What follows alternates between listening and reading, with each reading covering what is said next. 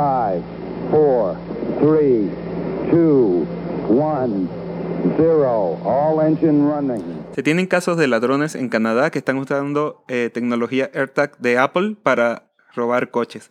Básicamente lo que hacen es que colocan el, coche, el AirTag en el coche que les gusta y ya después cuando la gente se mueve y se va a su casa, lo siguen y los roban allá. Y como vemos, no solo pasa en Latinoamérica, en todo el mundo hay gente mala. y otra noticia es que eh, se detectó un fallo en los procesadores MediaTek, el cual permite espiar las llamadas y los audios de los teléfonos Android. Entonces, ten cuidado con las aplicaciones que bajas, porque a veces permites ciertas opciones y bueno, ya se detectó este fallo, entonces pueden saber con quién estás hablando y pueden saber tus audios del chisme del WhatsApp. Y lo que hablas con tu novia, a lo mejor, eso puede ser peor. Como siempre, no vamos a hablar de esto. Pero siempre es bueno tener este tipo de noticias, aunque no se la vayas a decir a nadie, la tienes para ti. Ya tú sabes que en Canadá roban carro y que si bajas ciertas aplicaciones, te roban tu, audio. te roban tu audio. Ya lo sabes.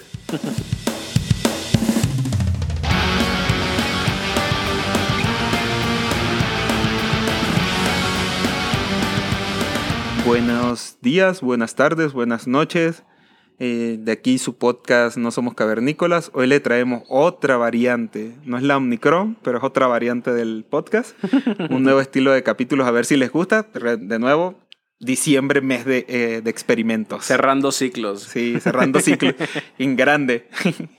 Eh, la idea de este capítulo, lo que vamos a ir manejando, es el camino del ingeniero, pero a nivel general. Vamos a hablar de de, por ejemplo, si nos estás escuchando tú, joven, que estás en, en, la secundaria y quieres estudiar ingeniería en alguna en tecnología, ya sea sistema, computación, informática, electrónica, mecatrónica y todos los nombres que hay para hacer casi lo mismo. Y esto, intentamos ser como una pequeña guía para encaminarte en eso. Si eres la mamá de uno de estos jóvenes, ya puedes tener argumentos para convencer a tu hijo de que no va a ser youtuber y que va a estudiar una ingeniería. ingeniería. Y bueno, aquí estamos con el Alfred. Y el Ernest. Así que comenzamos. Alfred, ¿qué nos puedes decir, a ver, de este camino del ingeniero? Ay, Dios. Tú que lo tienes más fresco, porque pues yo hace años ya.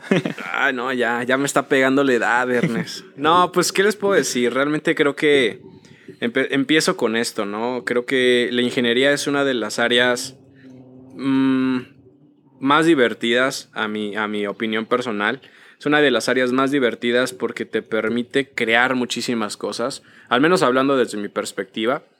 Me ha permitido crear muchas cosas y algo que yo siempre buscaba era el crear algo y que las demás personas lo utilicen, ¿no? Y entonces creo que el trabajar en estas empresas en donde he estado, el ver un producto que tú desarrolles y que más personas utilicen, creo que es algo muy padre, pero Cabe resaltar que, al menos en mi opinión también personal, llegar a ser ingeniero no es fácil, ¿no? No, para nada. Pero tiene muy buenas recompensas, la verdad. más allá de lo del tema de la matemática, porque siempre sale esto de que, no, es que los ingenieros tienen que ver no sé cuántas matemáticas y estadística y física. Y, sí, pero eso es lo de menos. De hecho, la mayoría de esas cosas a lo mejor ni las utilice. Pero es más como este nivel, a nivel lógico y de esfuerzo, no es algo como que ah, yo me metí en ingeniería y ya voy a pasar porque sí, porque a mí me gustan las computadoras. Y yo creo que existe una apreciación errónea de lo que es un ingeniero. Y digo, aprovechando también el tema, eh, al hablar de las mujeres que estudian esto, ¿no? O sea, porque siempre se ha tenido el concepto de ingeniería, siempre va para hombres, ¿no? Sí. El tema de ingeniería siempre va para hombres. Se ha empezado a abrir más la brecha, por ejemplo, ingeniería industrial, que un chiste muy clásico que un ingeniero industrial no es ingeniero, pero bueno. Había un profesor en la universidad donde estudié yo que decía que los industriales eran un mar de conocimiento de un dedo de profundidad. Entonces, pobres ingenieros industriales, no los queremos en el clan de los ingenieros. Pero sí son, sí son. Pero bueno, el título dice que son, ¿no? Pero bueno, los ingenieros industriales realmente a, a lo mejor es donde se encuentran más mujeres ahí. Eh, pero poco a poco se han hecho muchos trabajos de empezar a incluir a mujeres en electrónica, en informática, etcétera, ¿no? O sea, se ha empezado a abrir como más programas, más talleres, más cursos.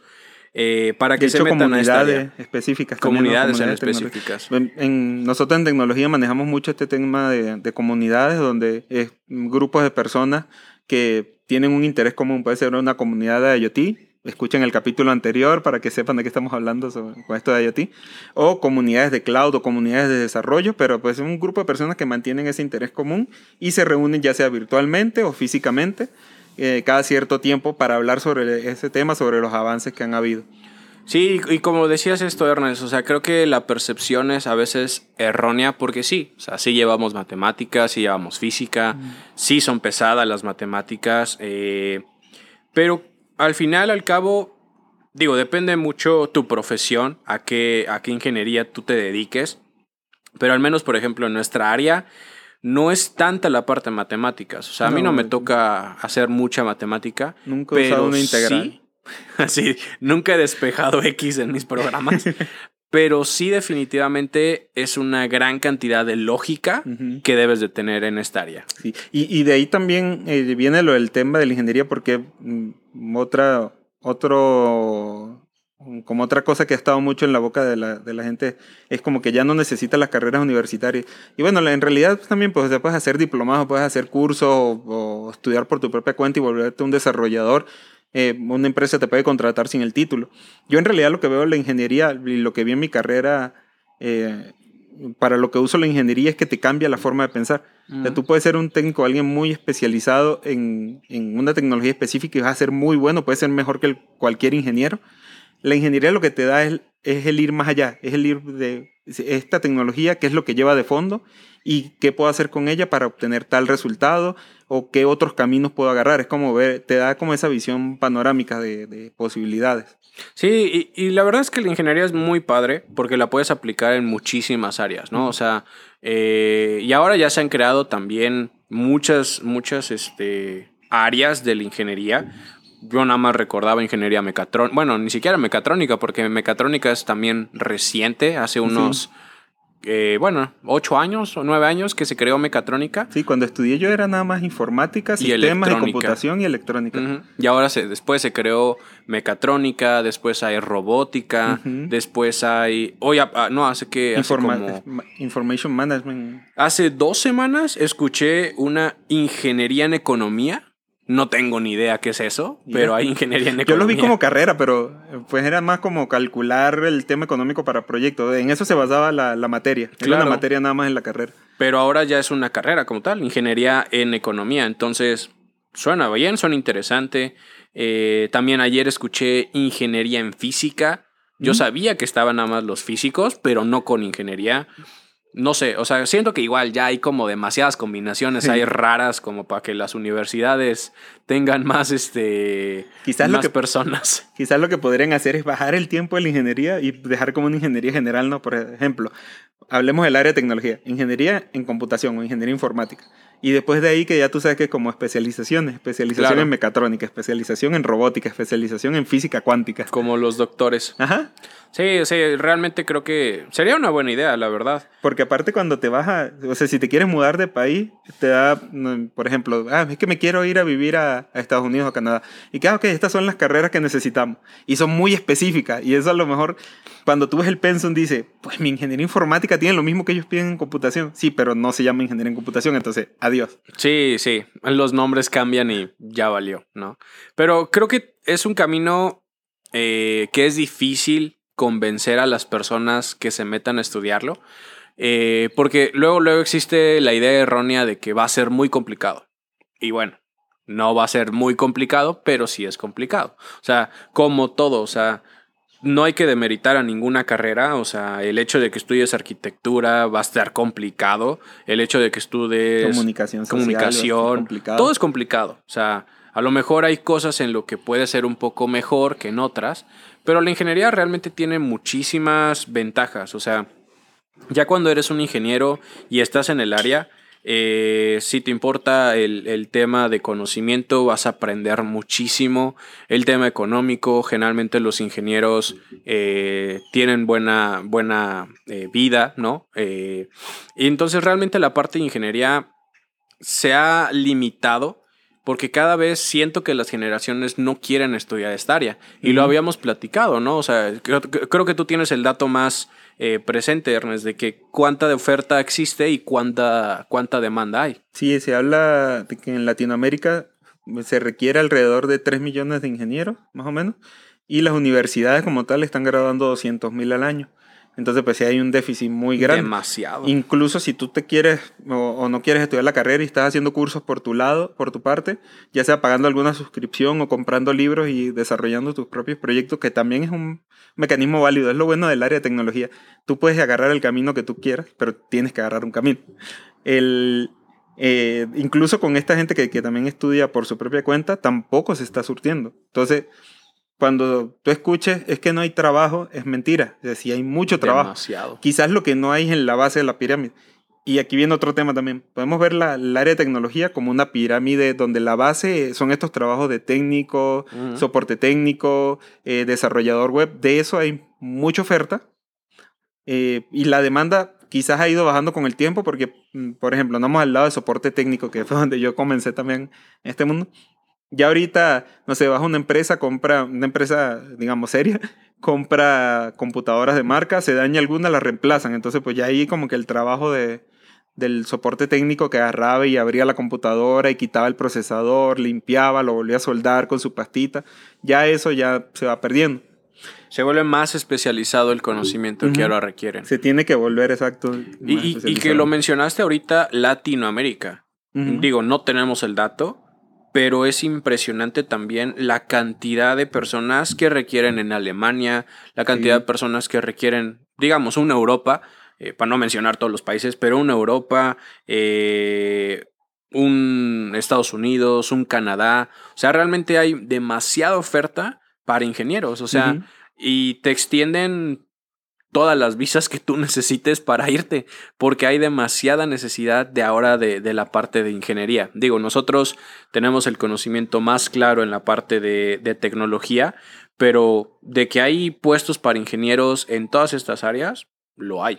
Y con el, con el surgimiento de estas tecnologías como cloud, IoT, inteligencia artificial, eh, también con, con blockchain, que ahorita hay mucha demanda y hay muy pocos eh, desarrolladores en esas tecnologías, y se abren nuevos panoramas. Pero el tema es eso, no quedarse en la base, hay que irse especializando. Y eso es otra de las razones por la que mucha gente dice como que no, es que la ingeniería es muy pesada, o la, la área de tecnología es muy pesada. Y pues sí, una tecnología a lo mejor tú aprendes hoy, no sé, hace, cuando yo recién me gradué era el tema de la virtualización. Mm. Entonces, pues sí, yo me estudié VMware, estudié Hyper-V, eh, hacía prácticas, buscaba proyectos personales en base a eso. Y como a los cinco años ya era el tema de cloud. Y es volver a aprender completamente todo. Pero entra los dos factores, lo que decía, la ingeniería te da como esta apertura de mente a ver diferentes panoramas. Y eh, pues también tienes que tener como ese empuje a tú intentar desarrollarte por ti mismo, porque si no te estancas. Sí, y creo que lo mencionas muy bien, Ernest. Eh, a lo mejor entrando ya al tema de consejos, ¿no? O sea, personas que quieren estudiar o personas que ya están en el área. Eh, yo en mi poca experiencia de, de apenas cinco años, pero Ernest ya con un poco más de experiencia. Cinco años y es profesor universitario. Muchas gracias, muchas gracias. Pero en mi poca experiencia yo podría decir que uno de los temas o uno de los puntos que te va a hacer una gran diferencia es lo que dice Ernest. Eh, realmente ir más allá, ¿no? Si tú te quedas en la carrera, si tú te quedas simplemente con lo que aprendiste en la universidad, te lo voy a decir muy crala, muy, muy directamente, no vas a llegar a nada. Adiós. O sea, ¿por qué? Porque a pesar de que hay mucha oferta, sí, pero pues no eres un ingeniero que realmente sirva. O sea, es realmente no eres una persona que va a sumar a esa, a esa, a esa demanda, ¿no? Entonces, tienes que especializarte una vez que acabes esto. Es como los doctores. Desgraciadamente tienes que ir por algo y te apuesto que desgraciadamente ese algo en dos años ya no va a existir. No va a te tienes que mover. Entonces, es una carrera que constantemente te está retando a aprender. No te puedes quedar en una zona de confort, porque si te quedas, te quedas muy atrás. Y otro, otro, otro consejo personal que yo también podría dar es el tema de deja de ser completamente un ingeniero. Ah, ¿A qué me refiero con esto? Es, como ingenieros, uf, sí, yo te sé cómo sacar tal programa, yo sé cómo hacer tal ecuación, lo que tú quieras. Nadie te entiende. O sea, Sí. eres un ingeniero, nadie te entiende allá afuera. O sea, no vas a llegar con un director y le vas a vender el algoritmo que te cura el cáncer. O sea, si tú le hablas técnicamente, no te lo van a comprar. Tenemos esta clase que hace esto y Claro. después yo la, eh, saco una instancia de esa clase, llamo una instancia de esa, clase con estas variables y no sé qué y obtengo otro resultado. No, pues eh, Nunca, Lo nunca perdiste. vas a llegar a nada. cuando dijiste clase lo perdiste. Sí, o sea, realmente como ingeniero eh, a veces nos cuesta y nos duele eh, aceptarlo, pero no nos entienden. Entonces tienes que hablar o tienes que aprender a traducir lo que tú digas a un lenguaje común, a un lenguaje en donde lo puedas vender. Y esto hay ej- ejemplos muy claros, o sea, si te gusta Shark Tank, hay un capítulo donde llegan unos ingenieros y como ingenieros, como nosotros de sistemas, la idea estaba muy bien pero no la supieron vender. O sea, realmente me vendieron algo tan técnico que fue como de, ah, órale, Pero no, no lo entiendo. Va, pero no. Entonces, yo como ingeniero te invitaría a eh, aprende a hacer documentación, que es algo que también nos falla mucho. Y dos, aprende a hablar en público, ¿no? Aprende a romper ese miedo en dejar tu burbuja como ingeniero para que realmente puedas tener mucho mayor conocimiento de tu entorno. Hace Incluso, eh, bueno, aquí vol- volviendo a, a lo que me está mencionando Alfred sobre el tema de la documentación, es una falla. Odiamos escribir. Claro. El tema de hablar en público, yo sí era de los que pensaba, yo no voy a hablar en público, yo voy a ser este, sysadmin toda mi vida y voy a estar detrás de servidores, lo que sea. Si no supiera la cantidad de presentaciones que me ha tocado hacer desde que era preventa, presentaciones con clientes, y volviendo un poco a, a lo que mencionaba Alfred, sí me tocó, creo que en mi primera presentación llevé una, un PowerPoint como de 60 láminas explicando técnicamente el detalle, cómo se conectaba todo lo que yo estaba plasmando en esa solución. Y al final las personas me dijeron como que yo nada más necesito que me digas cuánto me va a costar, en cuánto tiempo está listo y qué beneficios me trae. Y ya. Y pues sí, esto es un ejercicio mental que hay que hacer. Y también después pasa a, a estar dentro de una empresa y te toca hacer presentaciones si tú quieres tener un proyecto. O sea, si quieres ser alguien que te queda nada más en tu día a día, está bien. Pero si quieres hacer proyectos que cambien la empresa, también te va a tocar hacer presentaciones con gerente porque te va a tocar pedir dinero. Y para pedir dinero es lo mismo que Shark Tank. El, Sí. el gerente tiene que entender qué es lo que quieres y cuánto le va a costar a él. Y tienes que aprender a hablar ese nivel gerencial, porque. Te vas a dar cuenta que ellos solamente disponen de 10 minutos y en 10 minutos los tienes que convencer. Es si decir, no- que hace, medio cómo lo hace Ajá. y véndemelo. ¿Y cuánto me va a costar? Y todo. Ya. Y, y- y es algo muy común esta parte de ingeniería. Por ejemplo, hace, mencionaba, hace como tres meses hablé con otros profes del ITESO eh, y justamente ellos, ellos me decían, bueno, yo, yo les di a un ejemplo técnico y les decía, pues la verdad fue un ejemplo muy sencillo que hicimos y para ellos un profe llegaba y se reía y me decía, es impresionante que tú lo consideres sencillo porque para nosotros es algo que hemos tratado de hacer y no lo hemos podido hacer. Entonces, ahí es donde realmente si te empiezas a relacionar con otras personas fuera del área de tecnología o bueno, en este, en este sentido, fuera del área de ingeniería, vas a aprender todavía mucho más allá. ¿Por qué? Porque tú dentro de tu lado tecnológico, por ejemplo, yo hoy en día es como de, ah, sí, cloud, sí, cloud y voy a hacer algo en cloud, pero realmente no es algo aplicativo, va a seguir siendo algo más técnico. Sí. Pero si de repente llega alguien que produce tequila y puedes decir, ah, ya sé cómo combinarlo esto con el cloud, o ya sé cómo meter IoT a tu producción de tequila. O sea, realmente eso creo que como ingeniero tenemos que ser como ese vínculo, y más ahorita en todo este tema de tecnología, eh, en toda esta revolución, tienes que ser el vínculo en escuchar problemas clásicos o problemas que se han trabajado durante toda la vida igual y tú ser capaz de poder visuar, eh, visualizar cómo digitalizar todo esto. Y eh, un ejemplo también muy ¿Cómo se bueno conecta todo? eh, que te, te- te- yo te recomendaría es participar en hackatones, ¿no? O Oh, sea, sí, sí, creo que los hackatones, y no, no, y no te juntes con puro ingeniero, porque no vas a llegar a nada. O sea, júntate con alguien que sepa de ventas, júntate con alguien que sepa de marketing, júntate con... Con un Digo- financiero. Comúnmente sí, los financieros son lo- como la fuente principal, sobre todo en Latinoamérica, porque se ha crecido mucho el tema de la fintech y, y estas empresas de finanzas. enfocadas a finanzas en, Mm. en Latinoamérica. Entonces, si te juntas con financieros, pues ya tú tienes una idea de cuál es la necesidad y en base a eso trabajas.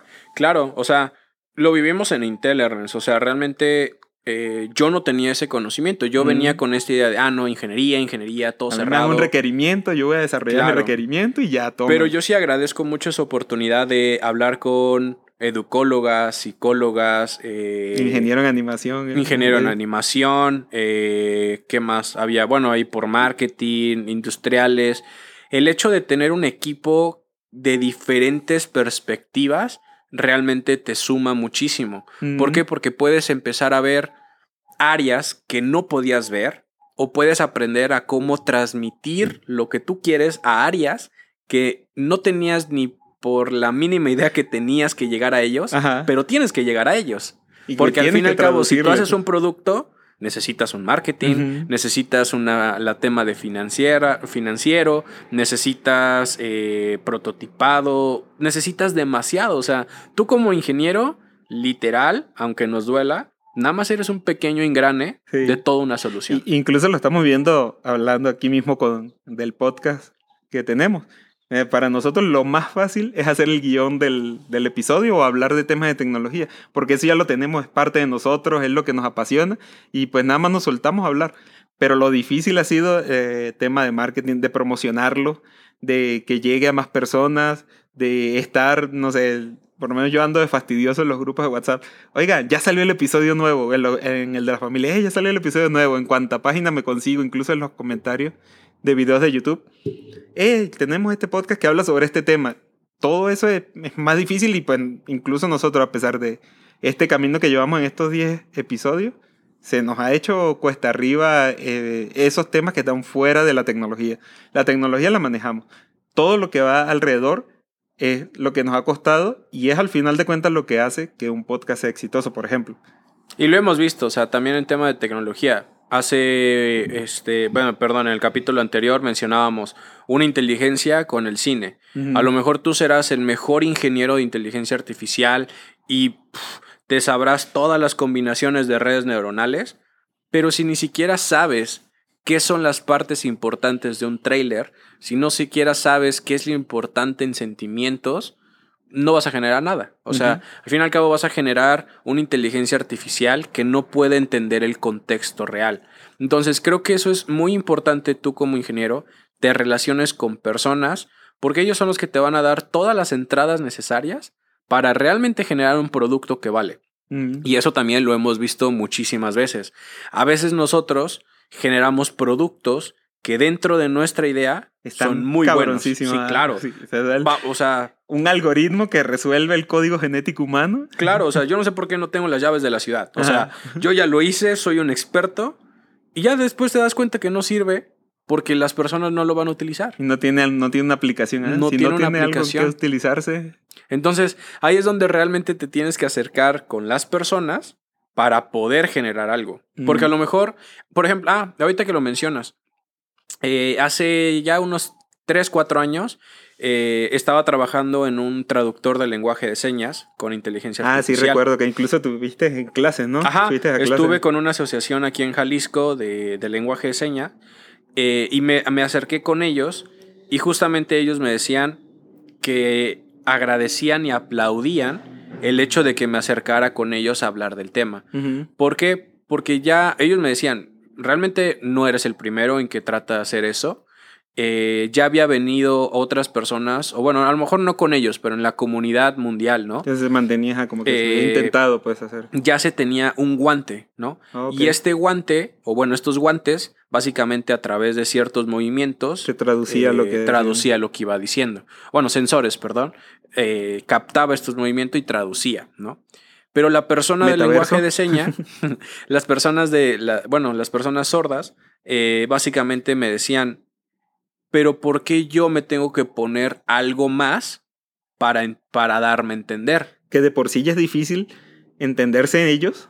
Claro. Porque pe- pe- para los que no lo sepan, el lenguaje de señas también cambia por país. No es mundial, no es que Tú Cada en- país tiene su propio lenguaje. Es como, sí, exacto. Cada quien tiene su dialecto, digamos. Claro. Y cambia, y más todavía cambia entre español, inglés, español, alemán. O sea, es muy diferente. Entonces, agregarle una carga al usuario eh, o al, al que viene siendo el cliente, porque ellos se verían beneficiados de que nosotros, como personas normales o como personas que no tienen esa discapacidad, digamos, eh, podamos entenderlo de manera fácil. Claro. Eh, de- eso los ayudaría a ellos a comunicarse mejor. Pero si, si tenemos que agregarle la carga a ellos en vez de facilitarles el trabajo, pues son tecnologías también que se van abandonando. Y eso es otra cosa que se aprende en el área. Si tú agregas carga a tu cliente, no va a utilizar el producto. Claro. Tienes que hacérselo totalmente Porque es fácil. mucho más complicado. O sea, prefiero seguir haciéndolo como lo venía haciendo a agregarme más chamba. Ah, o sea, a tener que aprender tal cosa. Va a ser más trabajo que beneficio.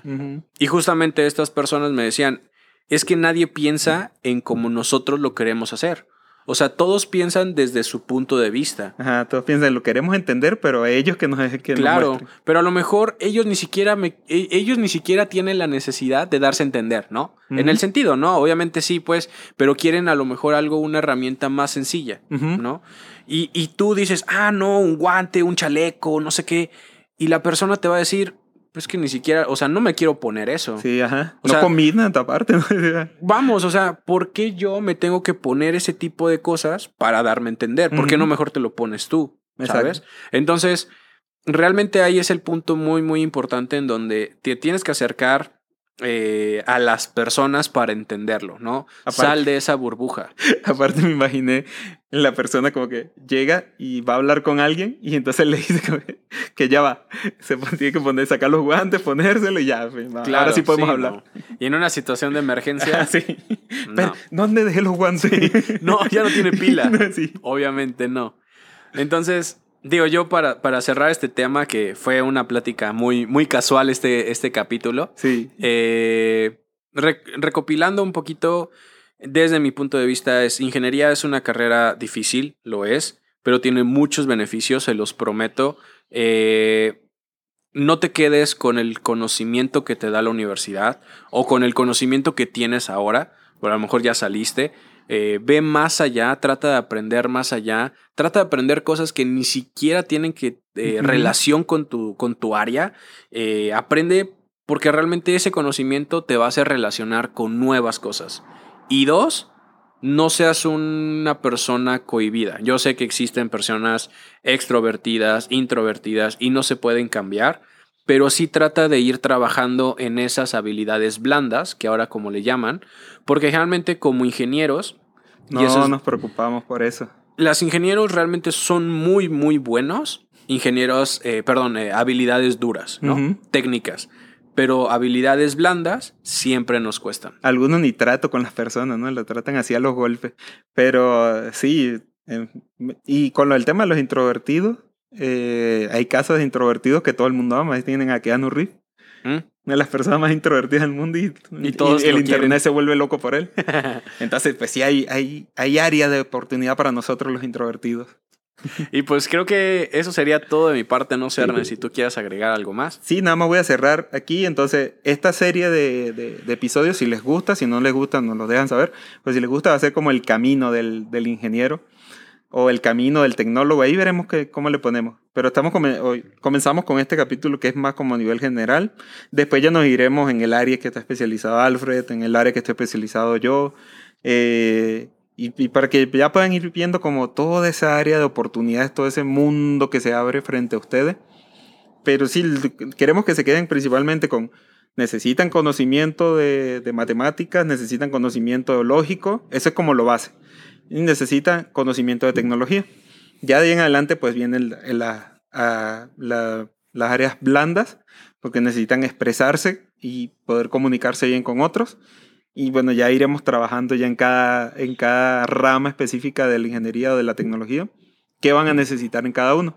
La ventaja es que somos de diferentes ramas, entonces van a tener panoramas diferentes.